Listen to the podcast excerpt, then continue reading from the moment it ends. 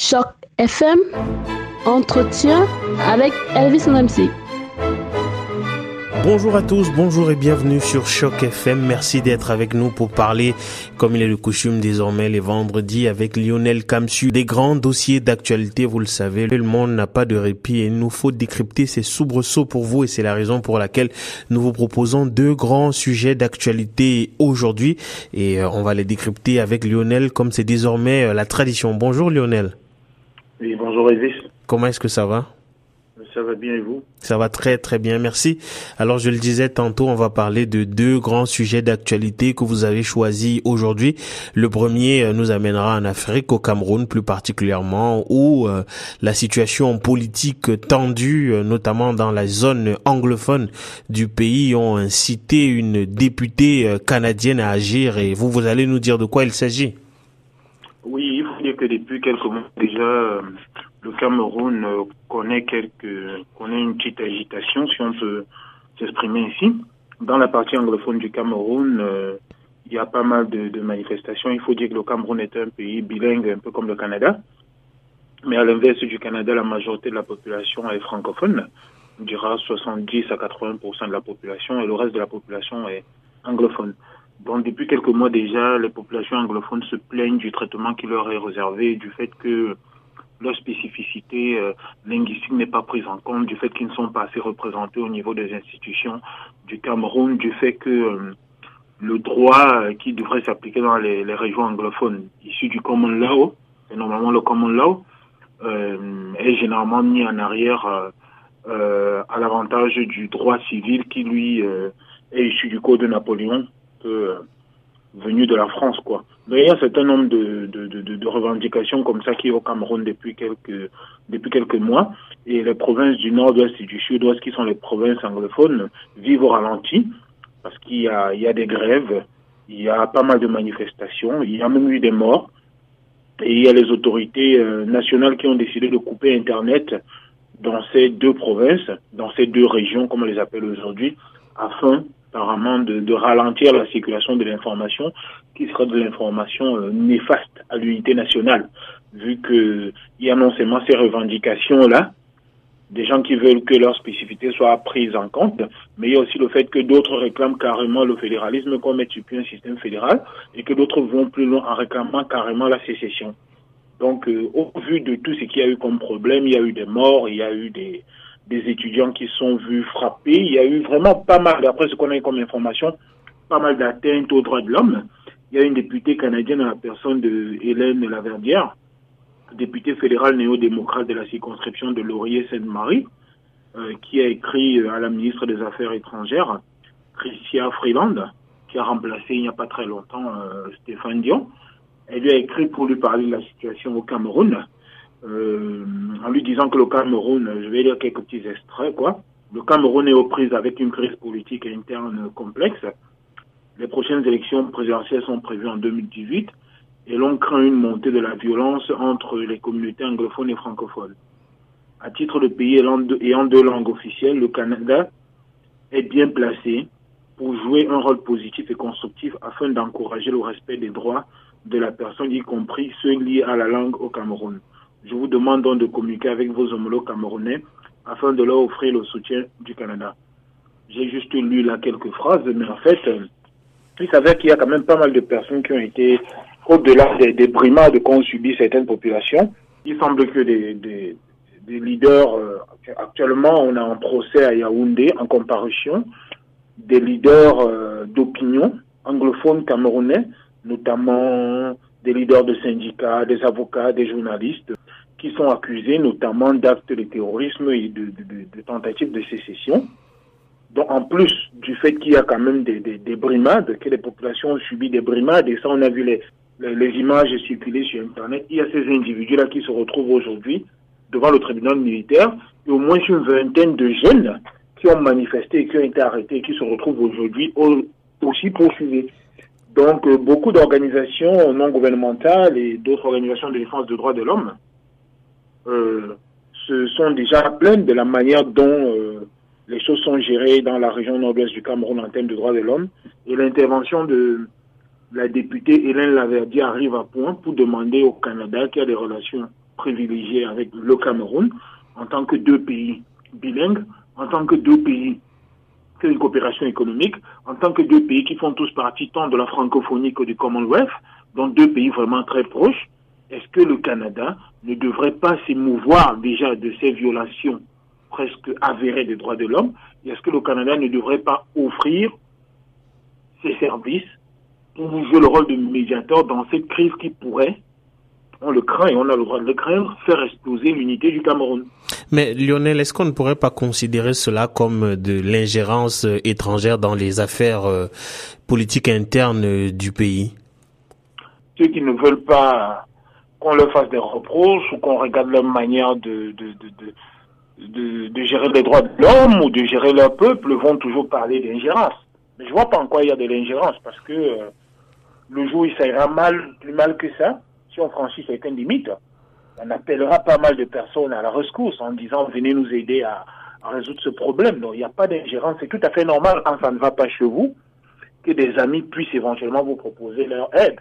Sans compter même que euh, on est dans un monde aujourd'hui où il n'y a pas de frontières, où quand il y a un problème de droit de l'homme quelque part, on se doit, on se doit d'intervenir, on se doit de dénoncer. C'est ce qui se passe un peu partout, c'est ce qui se passe au Moyen-Orient, c'est ce qui se passe dans d'autres pays africains, ce qui se passe même aux États-Unis quand mais, il y a des. Mais, mais Lionel, si vous permettez, ça fait quelque temps déjà que ces violences ont cours, comme vous l'avez vous-même dit, des organisations internationales, des organisations de défense des droits de l'homme euh, les ont dénoncées. Pourquoi est-ce que euh, cette fois-ci euh, le, le, le, les propos venus du Canada changeraient quoi que ce soit à la situation? Ce sont des organisations de droits de l'homme qui les ont dénoncées et qui les dénoncent souvent, mais après cette étape-là, il faudrait bien que des politiques s'en saisissent. C'est peut-être ça. Il faudrait peut-être qu'un pays puisse officiellement s'enquérir de la situation et proposer ses services. Parce qu'une organisation de défense des droits de l'homme est souvent considérée dans beaucoup de pays comme une organisation hostile qui est là juste pour dénoncer. Mais au-delà de ces dénonciations, quand les choses continuent à, à se produire, il faudrait peut-être que ce soit des politiques qui prennent la parole et qu'un pays comme le Canada, qui n'est pas le dernier des pays, bien loin de là, et qui en plus a une coopération assez poussée avec le Cameroun, interviennent, moi je pense que le gouvernement camerounais sera à l'écoute. Euh, euh, mais Lionel, si vous avez d'un côté du spectre ou d'un côté de la table le gouvernement camerounais qui fait jusque-là la sourde oreille parce que il ne répond pas aux injonctions et aux demandes des organisations internationales, et à l'autre bout du spectre complètement, je sais qu'il y a des gens au milieu, des gens qui pourraient demander la, la sécession. Est-ce que vous pensez qu'il est possible de faire asseoir ces gens à une table et, et de les réconcilier? Il va bien falloir qu'on arrive à cela un jour, parce que cela fait quelques mois déjà que la situation dure et que ce sont les populations du nord-ouest et du sud-ouest Cameroun qui en souffrent. L'école n'a pas repris, on va vers une année blanche. Donc il faudrait bien qu'à un moment, une troisième partie puisse peut-être se mettre entre les deux pour essayer de les amener euh, l'une vers l'autre. Sinon, vers quoi est-ce qu'on va? On laisse couler?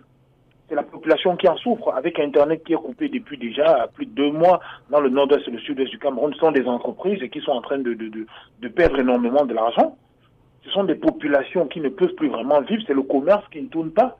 Donc faut bien, moi je trouve d'ailleurs plutôt que c'est une très bonne initiative.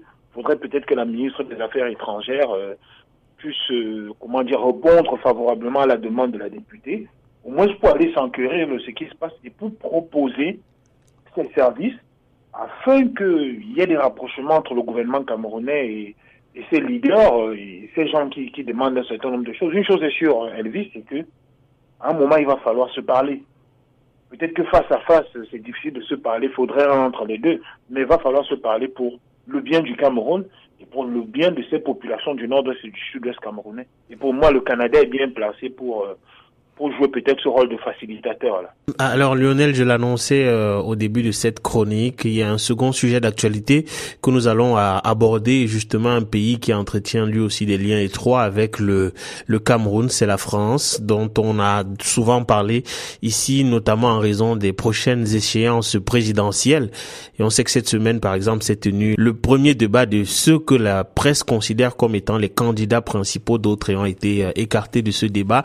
Et alors Lionel, c'est quoi l'actualité euh, en ce moment euh, en France? Oui, quand on parle de la France, déjà, faut dire que la, France est l'ancienne puissance coloniale, du moins d'une partie du, du, Cameroun, ou plutôt le Cameroun a été sous tutelle française pendant un certain nombre d'années. Beaucoup se seraient peut-être attendu que dans ce genre de situation qui prévaut au Cameroun, que la France puisse peut-être intervenir et essayer de rapprocher les deux parties, mais il va du moins, le, problème actuel, c'est que les populations anglophones du Cameroun qui se plaignent justement de la, prédominance du français et du fait francophone euh, ne, seraient peut-être pas d'accord et ne seraient sûrement pas d'accord pour que la France vienne se mettre pour essayer de jouer aux intermédiaires en disant mais c'est ce que vous avez laissé qui nous met aujourd'hui dans cette situation. C'est d'ailleurs pour ça, et je vais dire que ce serait l'Angleterre que peut-être les francophones soupçonneraient l'Angleterre d'avoir un parti pris pour les anglophones. Ce serait donc bien peut-être si on doit avoir un pays ami qui peut venir proposer euh, ses services dans ce genre de situation, que ce soit un pays comme le Canada, qui est bilingue et qui a priori n'a pas de parti pris. Il voudrait peut-être aider simplement les deux partis à se parler. Pour revenir dans l'élection présidentielle française, il y a vraiment pas mal, pas mal, pas mal de, choses qui se passent. Lundi dernier, il y a eu un débat entre les cinq principaux candidats, c'est-à-dire ceux qui font plus de 10% actuellement d'après les sondages. On a 11 candidats au total. Les six autres se sont plaints de ne pas euh, participer au débat. Au débat. Cinq personnes déjà dans un débat, c'est pas mal, c'est beaucoup. On se demande alors euh, qu'est-ce qu'on ferait avec 11, 11 candidats. Toujours est-il que le débat s'est déroulé. Il a duré à peu près 3h30. C'était la première fois que Marine Le Pen se retrouvait ainsi dans un débat démocratique avec un autre, un autre leader euh, de la classe politique française. François Fillon avait déjà eu à débattre dans le cadre des primaires. Benoît Hamon aussi dans le cadre des, primaires. Au sorti de ce débat, euh, beaucoup estiment que c'est Jean-Luc Mélenchon, le candidat à la France insoumise, qui euh, a été le meilleur. En tout cas, c'est un beau parlant, c'est un tribun, euh, assez bon pédagogue et qui sait aussi utiliser des tournures pour simplifier les choses et même pour blaguer. C'est lui qui semble avoir pris le, le, le, le pas. Donc on parle aussi de Marine Le Pen qui s'est enfin fait accepter dans la classe de ceux qui peuvent débattre démocratiquement. Parle aussi un peu de, de François Fillon qui, bien qu'il ait été un peu en retrait, a quand même su euh, incarner un peu la fonction présidentielle dans la mesure où il gardait toujours son calme et il parlait beaucoup de son, son programme. Emmanuel Macron, lui, euh, il a été beaucoup attaqué. Il a été attaqué par Benoît Hamon, il a été attaqué par Marine Le Pen. Moi, ayant suivi le débat, je trouve qu'il a toujours su se défendre. Pour quelqu'un qui euh, n'avait jamais eu à débattre, qui est assez jeune, qui est nouveau dans l'arène politique, alors que François Fillon, ça fait plus de 30 ans. Je trouve qu'Emmanuel Macron s'est bien euh, défendu. Il y en a qui trouvaient qu'il ne transmet jamais, qu'il était un peu d'accord avec tout le monde. Oui, justement, on lui a d'ailleurs reproché d'avoir été un peu trop d'accord avec euh, François Fillon. Il me semble que Marine Le Pen lui a précisément reproché euh, de toujours prendre un peu à gauche, un peu à droite et de ne jamais se fixer lui-même. Euh, bon, ça c'est ça c'est la vie de Marine Le Pen et de toutes les manières, il fallait bien qu'Emmanuel Macron soit attaqué parce que c'est lui qui est qui est actuellement en tête dans les sondages. Mais il a il a dit qu'il n'est ni de gauche ni de droite et que lui le plus important pour lui c'est le bien des Français et que quand une mesure il considère qu'elle est bonne, il s'en fout qu'elle soit de gauche ou de droite. Bon, quand on s'en tient à cela, on peut comprendre qu'il soit à certains moments d'accord avec euh, avec François Fillon et quand à certains moments il soit d'accord avec euh, avec Benoît Hamon, qu'il soit d'accord avec Jean-Luc Mélenchon sur un certain nombre de choses. Mais il y a des choses pour lesquelles il n'était pas du, tout d'accord. On lui a parlé de ramener l'âge de la majorité euh, euh, pénale à 16 ans. Il a dit en quoi il n'était pas d'accord. Il parle d'un service civique qui devrait durer un mois. Pratiquement tous les autres candidats ne sont pas d'accord, alors que lui, il propose. Donc, euh, autant il y a des sujets sur lesquels il partage l'avis des autres, autant moi, d'après ce que j'ai suivi, il y a d'autres sujets sur lesquels il n'est pas d'avis avec les autres, mais il faut bien qu'on lui reproche quelque chose, et on a sûrement des, des choses à, lui reprocher. Mais bon, au, sorti du débat, deux jours après, il y a eu de nouveaux sondages, un nouveau sondage qui euh, donne Emmanuel Macron en tête euh, avec à peu près 26% des intentions de vote, suivi par Marine Le Pen qui est à peu près à 24,5 voire 25% d'extension de vote. En troisième position, euh, François Fillon avec à peu près 17%, dont il n'arrive pas à, à décoller à rattraper le, ce qu'il a perdu avec les affaires dans lesquelles il est mêlé. Ensuite, donc, c'est là qu'on a la véritable surprise. Il y a euh, Jean-Luc Mélenchon de la France insoumise qui, d'après les sondages, serait passé en avant de, de, de, Benoît Hamon. en se retrouvant à peu près à 13% des intentions de vote contre 11,5 à 12% pour euh, Benoît Hamon. Et ensuite, on a le candidat de Debout la France, Nicolas Dupont-Aignan, qui est à peu près à, 5% des intentions de vote. Et Jean Lassalle, 1%, et tous les autres candidats sont à moins 1%. Donc voilà, voilà à peu près ce qui, est, sorti de ce débat. Pour parler des autres, des autres actualités de cette présidentielle, il y a le ministre français de la Défense, euh, Jean-Yves Le Drian, qui a annoncé son, ralliement à, Emmanuel Macron. Il y avait déjà deux ministres qui, euh, deux membres du gouvernement qui l'avaient fait. C'était Thierry Braillard, secrétaire d'État à la jeunesse et au sport, et Barbara Pompili, secrétaire d'État chargée de la biodiversité. Là, c'était un peu des petits calibres, mais Jean-Yves Le Drian, c'est quand même seulement l'un des ministres, voire le ministre le plus populaire au niveau de, du gouvernement français, surtout que son action c'est beaucoup plus à l'extérieur. Il est moins critiqué. Il a beaucoup intervenu au niveau de, des, des interventions de la France euh, en Afrique. Et c'est un peu toute la classe politique française qui est en accord avec ces interventions.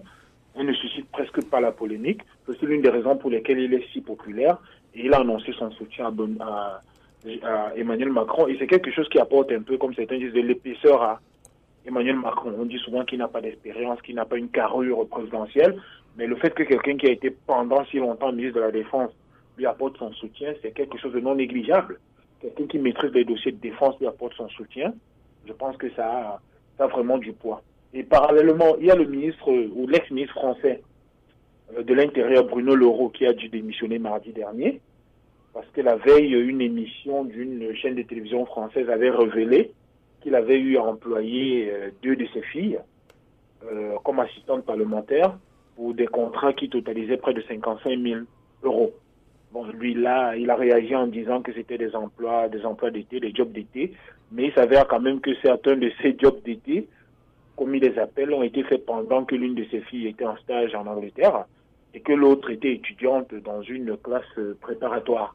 Donc, euh, quand on reproche à François Fillon d'avoir employé sa femme et ses enfants, il va de soi qu'on va jeter un peu plus l'œil sur euh, ce que Bruno Leroux fait.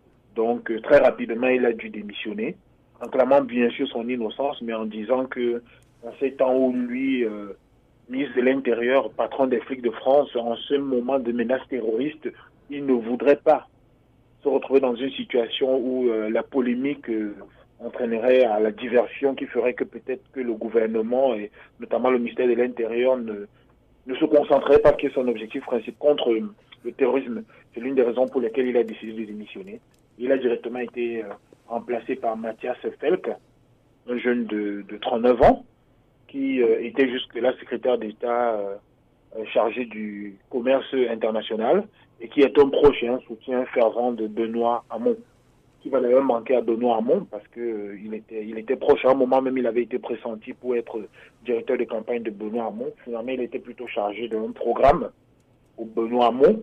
Et en tant que ministre de l'Intérieur, surtout en pleine menace terroriste, il va devoir se retirer de la campagne euh, de Benoît Hamon où il participait très peu pour pouvoir se concentrer pendant euh, les cinq dernières semaines ou les six dernières semaines du quinquennat de François Hollande à la direction du, ministère des du ministère de l'Intérieur euh, français. Dernière chose peut-être, on ne peut pas ne pas le dire, euh, il y a François Fillon qui est passé hier dans une émission politique sur France 2, dans l'émission politique sur France 2, et qui a apporté des accusations graves contre le président François Hollande, l'accusant de, comment dire, d'être à la tête d'un cabinet obscur, d'un cabinet noir à l'Élysée, qui piloterait un peu la cabale contre lui, qui piloterait ces différentes affaires, les révélations dans ces différentes affaires qu'on appelle affaire Fillon. Donc il accuse euh, le président François Hollande de tout faire pour que la droite n'ait pas de, de, de, de, candidat et ainsi favoriser euh, l'élection de celui qui considère comme le poulain de François Hollande et qui considère comme le candidat de le véritable candidat socialiste, c'est-à-dire Emmanuel Macron.